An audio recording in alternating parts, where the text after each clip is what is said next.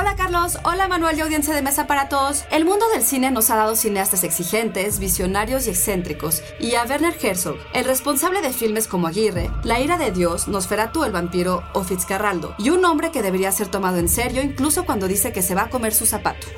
Psy Institute.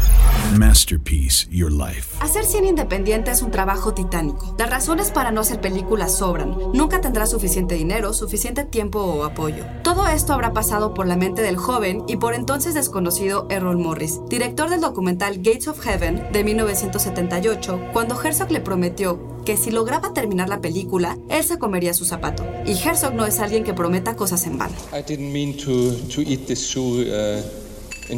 Así es como Morris logró terminar su película, y en la premiere Herzog cocinó y comió su zapato, mandando así un gran mensaje de apoyo a su amigo, pero también al cine independiente. It should be an encouragement for all of you who want to make films and who are just scared to start and who haven't got the guts.